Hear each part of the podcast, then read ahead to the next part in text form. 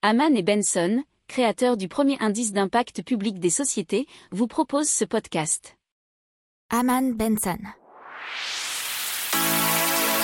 Le journal des stratèges. Boris Kalt.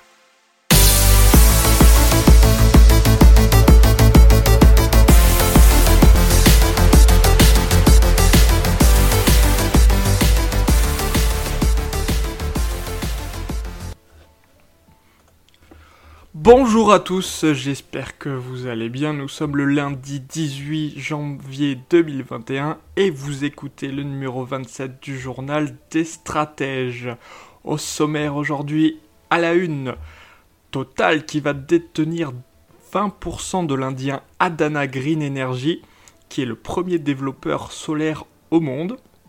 Dans l'économie, le PIB chinois qui bat le consensus OT4 avec une croissance de 6,5%.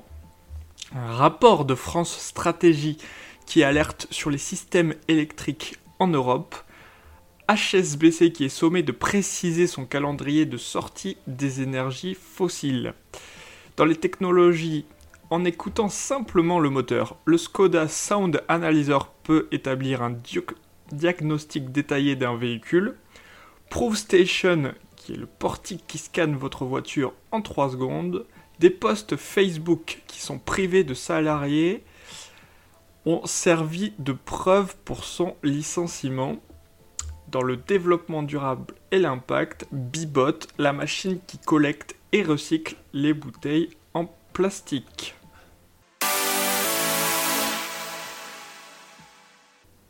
Allez, on démarre tout de suite avec à la une le groupe Total qui va détenir 20% du groupe indien Adani Green Energy Limited, qui est dénommé AGEL, A-G-E-L, qui est le premier développeur solaire au monde.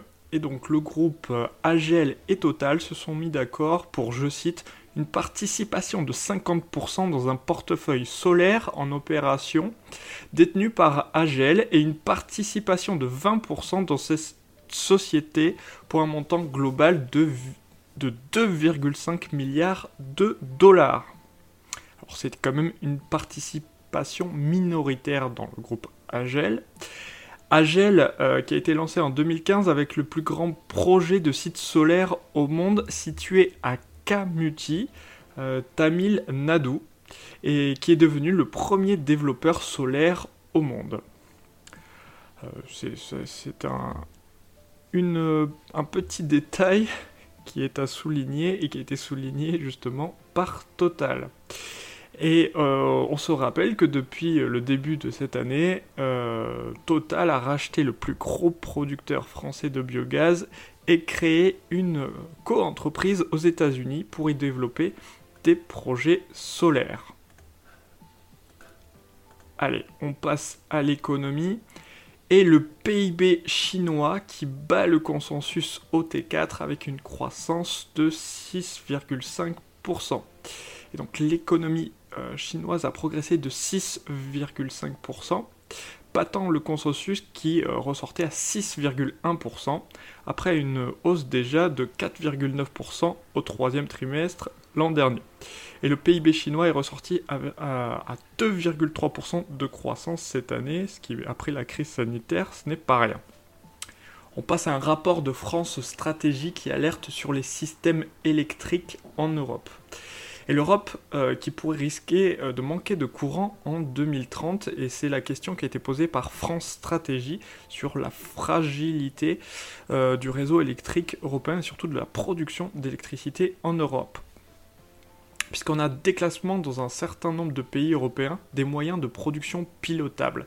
Pilotable, c'est quoi? C'est ce qui fonctionne quand on leur demande puisqu'en Allemagne, 9,5 gigawatts de nucléaire vont être retirés du réseau d'ici à 2022, 15 gigawatts de charbon d'ici à 2023. Pareil en Belgique, euh, qui va abandonner son parc nucléaire d'ici 2025, soit 6 gigawatts en moins. En Italie et en Espagne, c'est la sortie du, du, charbon qui est prévue en 2025 et 2030, et ce qui induit la suppression de 15 gigawatts. En France, l'arrêt du charbon en 2022 et la réduction du parc nucléaire conduisent au retrait de 16 gigawatts. Donc d'ici 2030-2035, c'est plus de 100 gigawatts qui pourraient être retirés du réseau européen. Alors, euh, dans le même temps, les énergies renouvelables devraient fortement monter en puissance. Puisqu'apparemment 400 gigawatts seront installés d'ici à 2030. Mais l'importance des volumes déployés est trompeuse puisque l'essentiel c'est d'avoir de l'électricité au moment où on a le plus besoin. D'où le terme pilotable.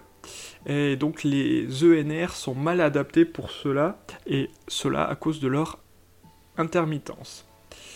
Et euh, c'est le problème, c'est qu'en fait l'électricité, elle est demandée au même moment par tout le monde, donc tout le monde connaît les mêmes pics de demande au même moment.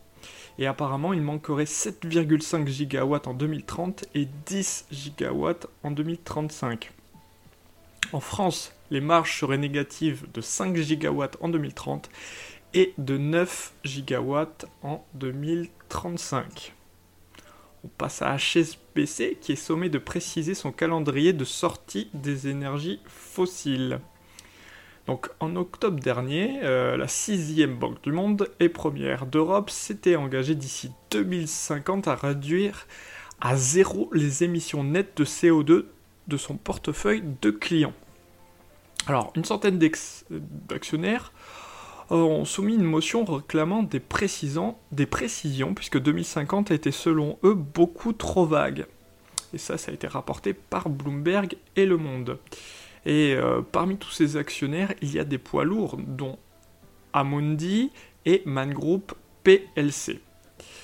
Euh, ils demandent à HSBC la publication d'une stratégie de réduction des financements destinée aux énergies fossiles et euh, fixer également annuellement des objectifs conformes aux accords de Paris.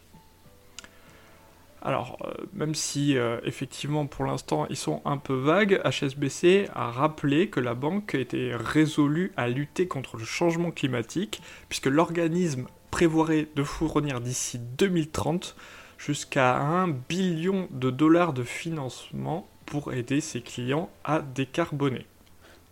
Allez, on passe aux technologies.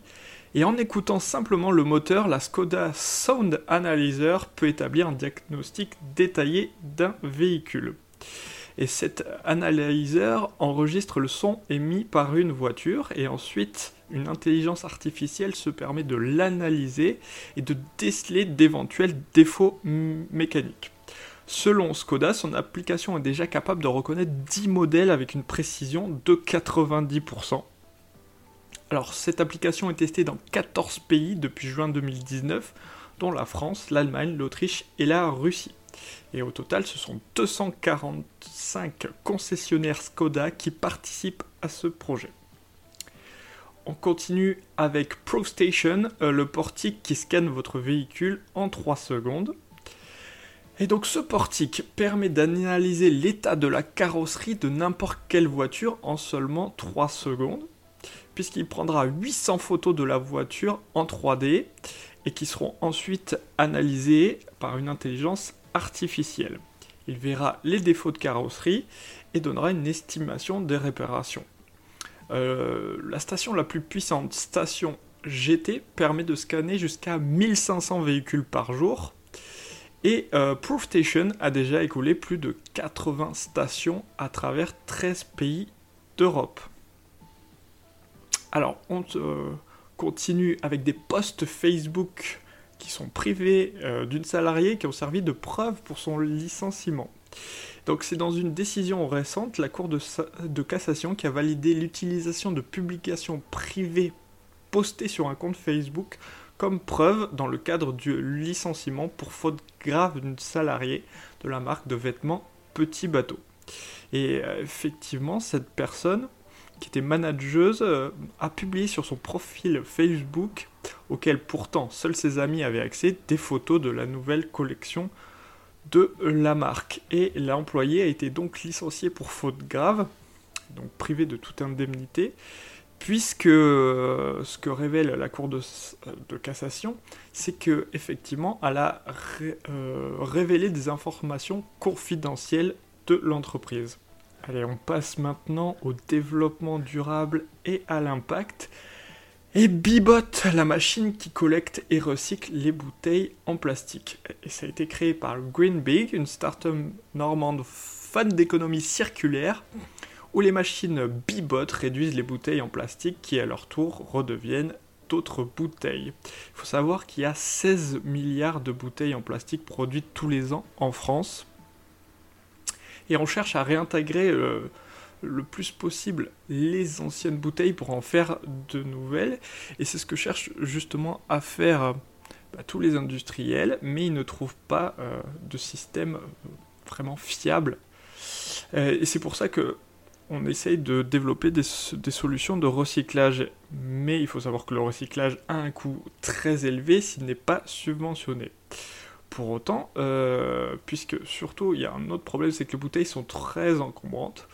Euh, or, on met 25 fois plus de bouteilles en paillettes dans un camion, et c'est là que la startup euh, Green Big avec Bibot entre en jeu, puisqu'elle transforme effectivement toutes les bouteilles en paillettes. Et donc c'est une production qui est made in Normandie, et qui est donc euh, bien de chez nous, bien de la France.